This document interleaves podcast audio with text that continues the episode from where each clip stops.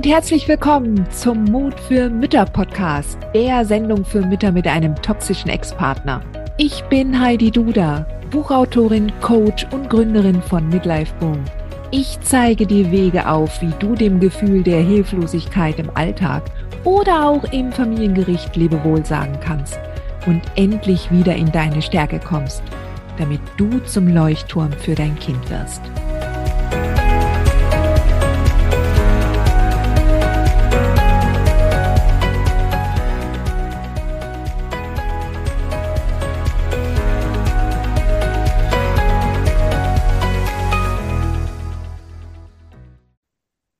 Hallo und herzlich willkommen zurück zum Mut für Mütter Podcast. Ich freue mich, dass du wieder dabei bist. Heute möchte ich mit dir über ältere Kinder sprechen. Ja. Wie ist das denn, wenn die Kinder schon groß sind? Hin und wieder kommt eine Mama auf mich zu und sagt, ah, Heidi, ich habe das mitbekommen, dass du jetzt Dexcadima anbietest oder auch den Club der mutigen Mütter ist das überhaupt was für mich? Meine Kinder sind schon groß.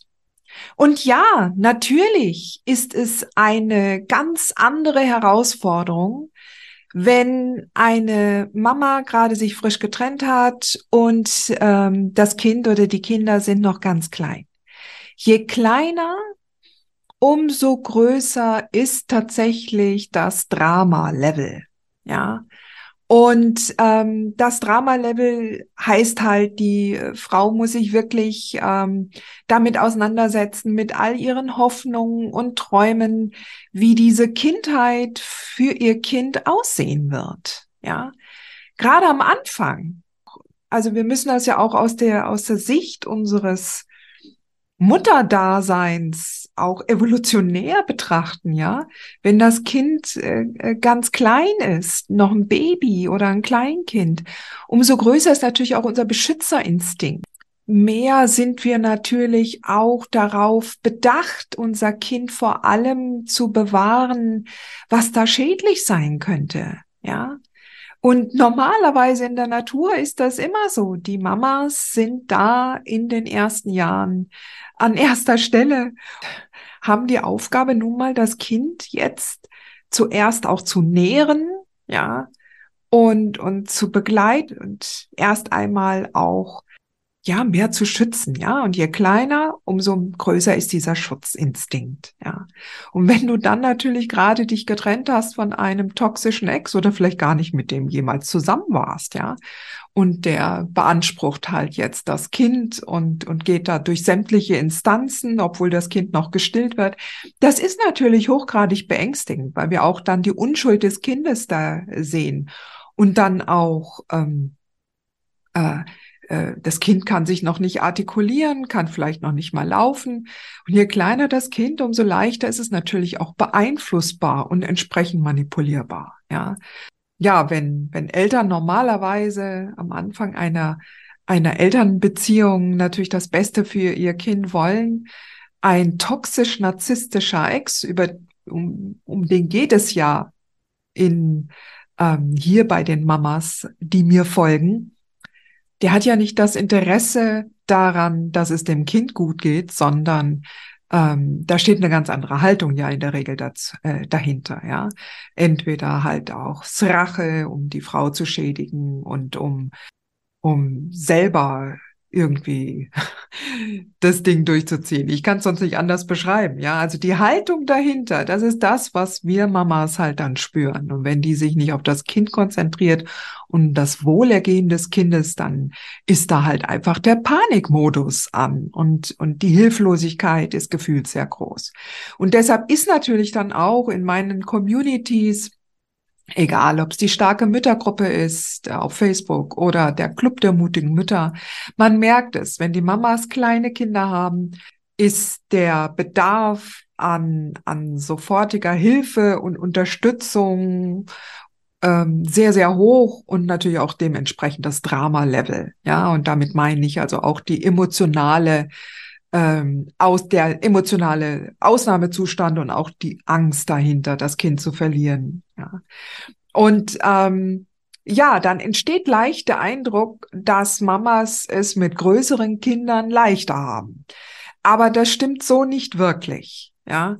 Denn ähm, die Kinder machen ja mehrere Entwicklungsschritte durch. Und es gibt dann noch mal ein Alter um die neun bis elf, zwölf Jahre, wo Kinder auch noch mal einen veritablen Reifesprung erleben und durchmachen. Und in diesem Reifesprung da erwacht das sogenannte Gerechtigkeitsgefühl, ja. Also die Kinder wollen alles richtig machen und bekommen einen starken Sinn dafür, was richtig und was gut ist. Und wenn dann der, der Papa daneben steht und sich beklagt, dass er nicht genau die Hälfte an Zeit mit dem Kind verbringt, dann wird es das verstehen und sagen, ja, die Mama hat viel mehr von mir als der Papa und dementsprechend, Herr Richter oder Frau Richterin, ich will das Wechselmodell. Und je, und die Kinder werden ja alle mittlerweile angehört. Und ähm, es gibt dazu auch ein sehr, sehr schönes ähm, Interview, was ich auch mit der Carola Wilke von den Mias schon geführt habe. Und ähm, äh, wo es um den Kindeswillen geht und was der, welchen Einfluss der bei Gericht hat.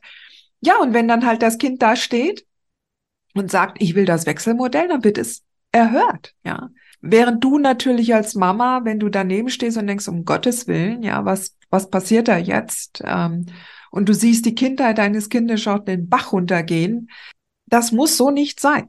Ja, es muss so nicht sein. Und da liegt eine große, große Wachstumschance auch für dich dahinter. Ja, weil du wirst natürlich jetzt dadurch, dass der Richter oder die Richterin die Entscheidung für dich getroffen hat, wirst du dich damit früher oder später halt am besten auseinandersetzen müssen und da das Beste aus der Situation heraus machen müssen. Und das kannst du tatsächlich trainieren.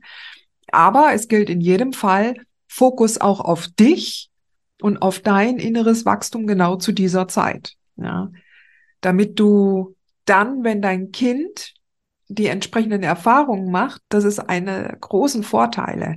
Es hat nun mal die Bestätigung von anderen Erwachsenen bekommen, dass es angehört wird und dass man es wahrnimmt. Ja, ähm, und das ist erst einmal ein, ein, ein sehr gutes Signal, was dem kindlichen Selbst vermittelt wird. Ja, dass andere Erwachsene es anhören und wahrnehmen. Und das ist dann, dass dann seinem Wunsch gefolgt wird.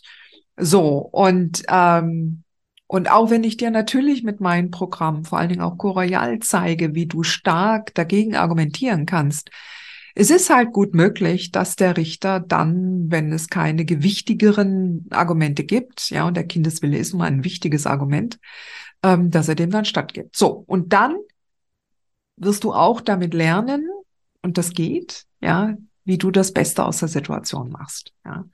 Ja, das ist also auch nochmal ein ganz, ganz aufregendes Alter, ja, wo, wo ähm, viele Mütter sich dann auch im Gericht anhören müssen, dass das Kind sagt, ich möchte lieber mehr beim Papa oder vielleicht ganz beim Papa wohnen. Ja, und das ist natürlich dann auch erstmal ähm, ein, ein Schlag. Und diese, diese, diese Metapher habe ich schon oft an verschiedenen Stellen gegeben. Aber vielleicht hast du das noch nicht gehört. Ich vergleiche unsere Beziehung zu unseren Kindern immer mit einem starken Gummiband. Je kleiner das Kind ist, ja, umso starrer ist das Gummiband, ja ähm, und umso unflexibler.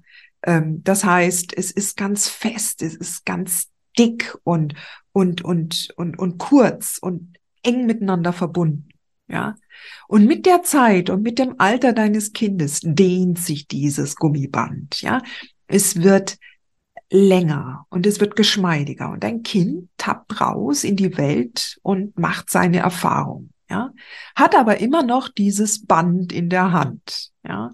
So, und dann, wenn es dann halt in das Alter 10, 11, 12 und dann sagt, ich will jetzt zum Papa ziehen, ja, dann wird auch das wieder länger. Ja, also auch wenn du Umgangsmami geworden bist, es wird immer länger, es dehnt sich. Aber das, für das Kind ist das eine Art Orientierung.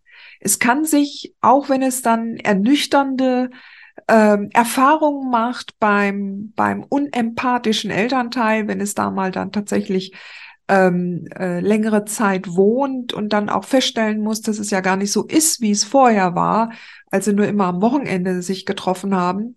Ähm, und wo der Papa Spaßpapa war und jetzt, wo er den Willen bekommen hat, sieht die Realität anders aus. Also es hat dann wieder die Möglichkeit, weil es hat ja dieses Band an der Hand und es kann dann wieder auch entsprechend zu dir zurückfinden. Ich finde dieses Bild sehr, sehr wichtig, ja, dass du das im Hinterkopf behältst. Und dann gibt's natürlich noch die Phase der Pubertät. Und Pubertät hat nun mal generell für alle Eltern herausfordernde Momente, ja. Denn ich halte immer die, die Entwicklungsaufgabe für Kinder. Die entsteht, die besteht darin, sich von den Eltern ab einem gewissen Alter zu befreien. Ja. Und oft geht das halt nun mal mit Rebellion. Ja. Und, und ich habe ja die These, dass je stärker das Band und die Beziehung und auch die getragene Liebe zwischen einem Elternteil und äh, dem Kind, umso heftiger muss diese Rebellion werden. Ja. Und, und ja, dann fallen schlimme Sätze. Ja. Lieber Papa, wenn du das hörst, es tut mir leid, was ich damals gesagt habe. Ja, und wenn du das verstehst, dass das ein, ein ganz wichtiger Prozess ist im Erwachsenenwerden von deinem Kind, und du nun aber auch siehst, dass dein Kind natürlich dann auch in seiner Unbedarftheit und in seiner fehlenden Reife, obwohl es sich ja so reif hält, ja, aber in seiner fehlenden Reife und Unbedarftheit holt es sich nun mal die Hauptwaffe, derer es habhaft werden kann. Und das ist das Wissen, womit es dich am meisten verletzen kann, um sich frei zu schaufeln ja, frei zu machen von diesem innigen Band zwischen euch. Und diese Waffe heißt nun mal die feindliche Elternschaft zwischen dir und seinem Vater. So, und diese Waffe wird es einsetzen. Und dann, wie gesagt, fallen schlimme Sätze. Und wenn du eine Haltung dafür einnimmst, die da heißt, es ist alles normal, es ist alles normal, es gehört dazu, und dieses Gummiband wird nochmal weiter gedehnt. Ja. Und auch wenn dann dein Kind sich in der heißesten Phase der Pubertät entscheidet, ganz und komplett zum Vater zu ziehen, das Band wird immer dünner, immer dünner, immer dünner, immer weiter gedehnt aber es reißt niemals. Okay? Es reißt niemals. So, also, jetzt haben wir Baby- und Kleinkindzeit. Wir haben darüber gesprochen, was passiert mit diesem zweiten großen Reifeschritt, ja, zwischen neun und elf, zwölf Jahren. Pubertät. So, und was ist jetzt aber, wenn die Kinder schon erwachsen sind? Ja, ich weiß gar nicht, warum so viele Mamas denken, dass mit 18 alles gut ist, weil dann kann der Ex ihn mal kreuzweise äh, den Buckel runterrutschen. Das stimmt so nicht. Ja, da hört nichts auf mit dem Alter deines Kindes. Ganz im Gegenteil. Solange du das Thema dass der toxische Ex in dir ausgelöst hat. Solange du das nicht bearbeitest und in die innere Arbeit gehst, solange wirst du immer toxische Menschen in deinem Leben haben und solange werden diese toxischen Menschen auch immer Möglichkeiten finden, dir ihre ähm, Energieseile zuzuwerfen. So. Und Deine Aufgabe ist es nun mal, zu lernen, diese Energieseile nicht mehr aufzunehmen. Und das geschieht dann und nur damit, indem du dich selbst so gut kennenlernst und dir deiner selbst so sicher wirst, dass dich einfach solche Trigger nicht mehr einholen, dass sie dich nicht mehr packen können. Ja. Dass es unabhängig davon wird, was andere sagen oder machen oder nicht sagen und nicht machen. Auch was dein erwachsenes Kind sagt oder macht. Ja. Sie werden immer irgendwelche Energieseile sonst finden, die sie dir zuwerfen. Ja. Kann zum Beispiel sein, dass dein Ex entscheidet, jetzt nicht mehr das Kind im Studium mitzufinanzieren. Oder dass der mal schnell die Sparkonten plündert, die ihr beide zusammen bespart habt. Ja.